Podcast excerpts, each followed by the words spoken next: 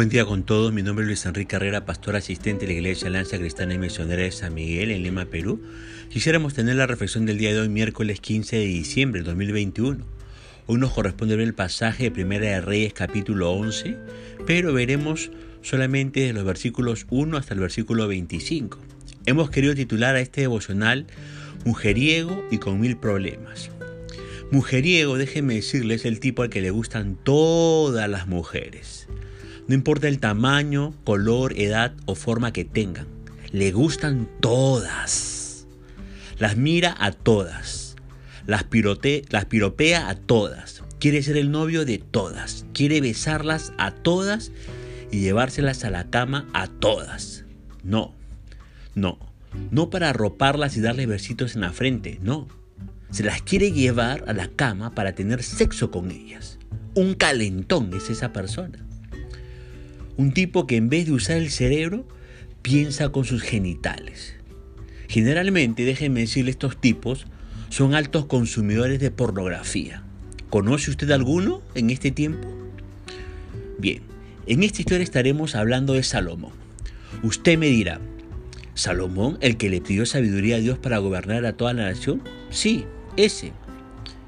¿El escritor de miles de proverbios? Sí, el mismo. ¿El hombre más sabio y rico de su época? Sí. ¿El que edificó el templo sobre el cual Dios puso su gloria? Sí, de ese Salomón estamos hablando. Quizás usted me diga, no, pare. ¿Me está diciendo que Salomón era un mujeriego, un calentón? ¿O yo estoy entendiendo mal? ¿Salomón el hijo de David? Sí, Salomón el hijo de David. Quizás usted me diga, pastor, me deja helado con lo que usted me está diciendo. Y quizás me diga, el tipo es súper espiritual o lo aparentaba muy bien.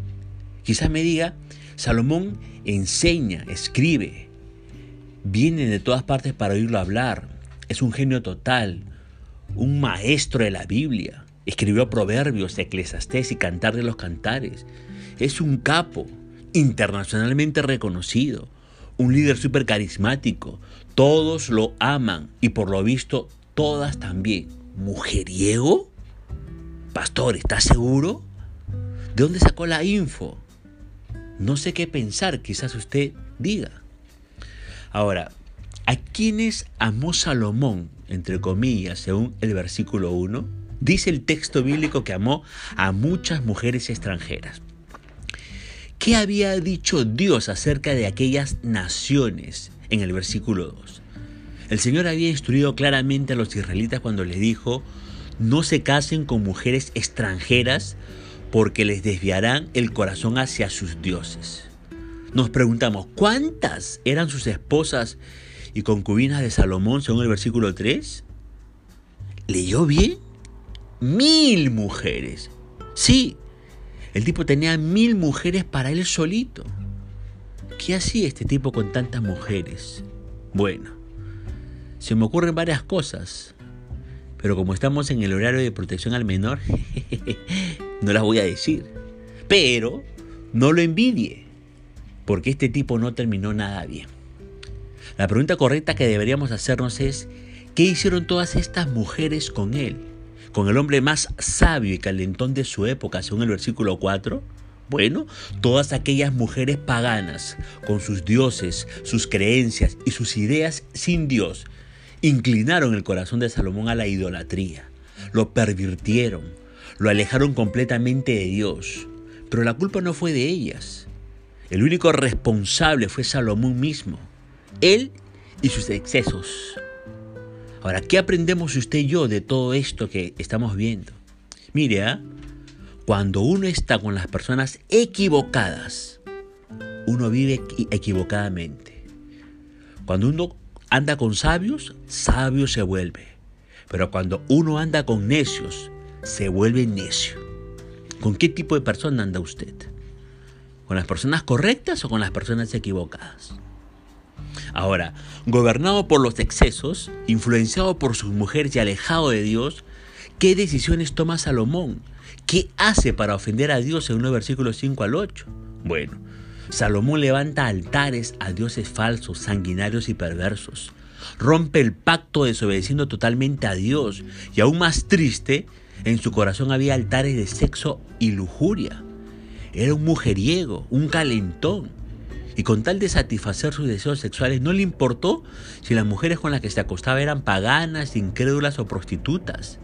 El sexo fue una atadura tan fuerte en su vida que lo llevó a fracasar como rey y a destruir al reino.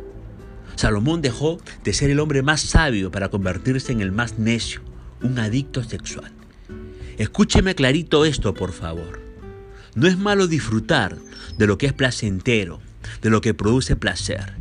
Pero, pero, si no honra a Dios, si rompe los límites de la santidad, entonces tenemos que desecharlo, renunciar totalmente a eso. No puede haber nada en su vida que ofenda a Dios.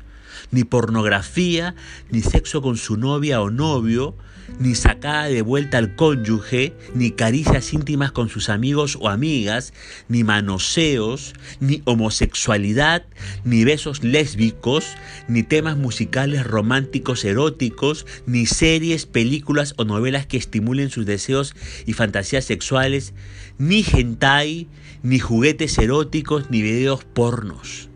Dios solo aprueba y bendice las relaciones sexuales y el disfrute sexual dentro del matrimonio. Un solo hombre con una sola mujer. No tríos, no sinjuer, intercambios sexuales de parejas, no orgías, grupos sexuales, no sexo con animales, no incestos, no prostitución, no infidelidad. Lo que ofende a Dios no es bueno para mí. Piénselo. Reflexiónelo. Ahora, fíjese que Dios habla por tercera vez y última vez con Salomón. ¿Qué juicio establece sobre su vida? Según los versículos de 9 al 13. Mire, le declara que el reino le sería arrebatado a su familia. Solo permanecería una tribu. Por amor a David, tu padre le dice. Piensa en las consecuencias que le trajo a Salomón la, la adicción sexual. No es fácil romper las ataduras sexuales, es un largo proceso de sanidad, por lo tanto, no se demore más y busque ayuda ahora mismo si lo necesita. Ahora bien, así como Salomón tuvo mil mujeres, también tuvo mil problemas. Y no, no, no, me, no me malinterprete, ¿ah? No es que las mujeres causen problemas, pero bueno, algunas sí. Algunas mujeres sí causan problemas y muchos problemas. Pero lo que me refiero es que Salomón permitió que ellas lo desenfoquen totalmente del propósito de Dios en su vida. Y una vez que su cabeza estuvo completamente en otro lado, comenzó a ceder a los pedidos, reclamos y caprichos de ella. Y entérese lo siguiente, las mujeres pueden volverse muy, pero muy insistentes. Estamos viendo las decisiones del pecado que tomó y los altares a dioses paganos que edificó y cómo Dios dijo basta y estableció juicio sobre él. Ahora el mujeriego Salomón terminó tan sometido a sus esposas y concubinas que terminó espiritualmente perdido, haciendo lo que ellas querían. Le comparto dos enseñanzas importantes acerca de esto. La persona correcta, sea su novio, novia, esposa o esposo, le bendecirá, edificará y complementará todos los días de su vida. Pero con la persona incorrecta, por más bello cuerpo que tenga y por más divertida que sea, sufrirá siempre y vivirá de problema en problema. ¿Quién es la persona correcta? Aquella que tiene su corazón totalmente entregado a Dios. Aquella que buscará su bien en todo lo que haga. Si ama a Dios, le amará a usted. Si es fiel al Señor, le será fiel a usted. Si tiene bien claras las cosas en Dios, las tendrá bien claras con respecto a usted. Primeramente, por favor, tiene que mirar lo más importante. Mire su corazón en Dios, mire su vida en el Señor y después, sí, mírele todo el resto. Una mujer cristiana dijo muy claramente lo siguiente, solo dejaré entrar en mi vida a gente que tenga mi mismo espíritu, mi alianza será con gente de fe íntegra y con un corazón para Dios. Por ello, con la persona equivocada en su vida, sufrirá siempre. No se mete en problemas como lo hizo Salomón. Y aquí le hablo a los solteros. No se enamore de personas que no tienen una relación personal con Jesús, que no han entregado su vida a Él. Serán como el día y la noche, como el agua y el aceite. ¿Cómo orará por usted esa persona? ¿Sobre qué ideas le aconsejará? ¿Cómo le apoyará y respaldará en su llamado, en sus proyectos espirituales y ministeriales? ¿Cómo reaccionará ante decisiones espirituales que tome? ¿Le entenderá? ¿Respetará su compromiso con Dios? Fíjese que las diferencias espirituales terminan separando completamente a las parejas. No sufren necesariamente. Enamórese de la persona correcta. Ahora, el hombre más sabio de su época no pudo anticipar las consecuencias fatales de su pecado. Salomón tenía sabiduría, pero le faltaba la revelación. Y revelación significa ver las cosas como Dios las ve, mirar como Dios mira. Cuando mira como Dios mira, toma las decisiones correctas, se mantiene en santidad y en pureza y es prosperado y bendecido en todo. Cuando mira como Él mira, nunca se sale de sus límites protectores y en todo le va bien porque Dios mismo le avala. Vuelva a leer los versículos 11 al 13. ¿Qué le dice Dios a Salomón con respecto a su reino? Préstele atención a las palabras que Dios utiliza. Romper, quitar, arrancar.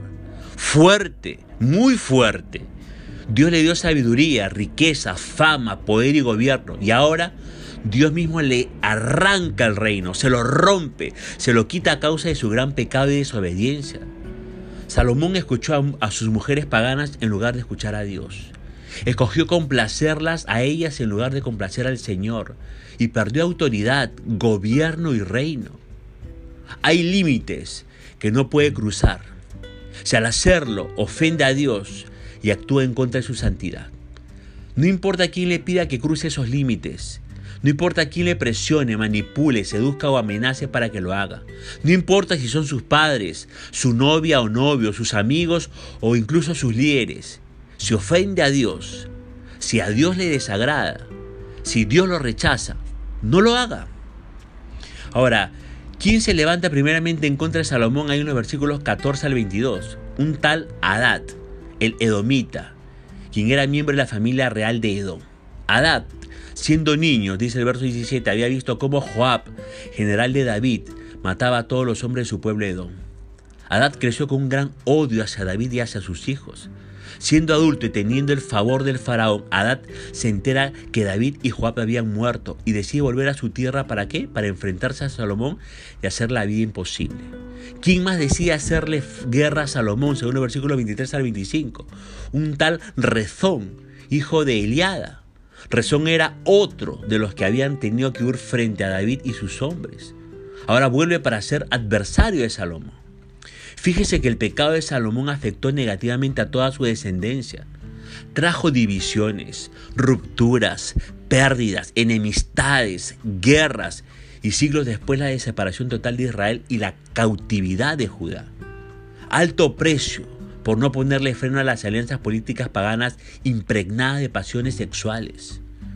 Ahora, de aquí aprendemos algo, que sus pecados afectarán negativamente a toda su descendencia, pero su santidad y búsqueda de Dios los afectará positivamente. Por lo tanto, querido hermano y amigo, decidamos con inteligencia. Decidamos con inteligencia. Estamos Punto final para el devocional día de hoy, deseando que la gracia y misericordia del Señor sea sobre su propia vida. Conmigo será Dios mediante hasta el día de mañana y que el Señor le bendiga.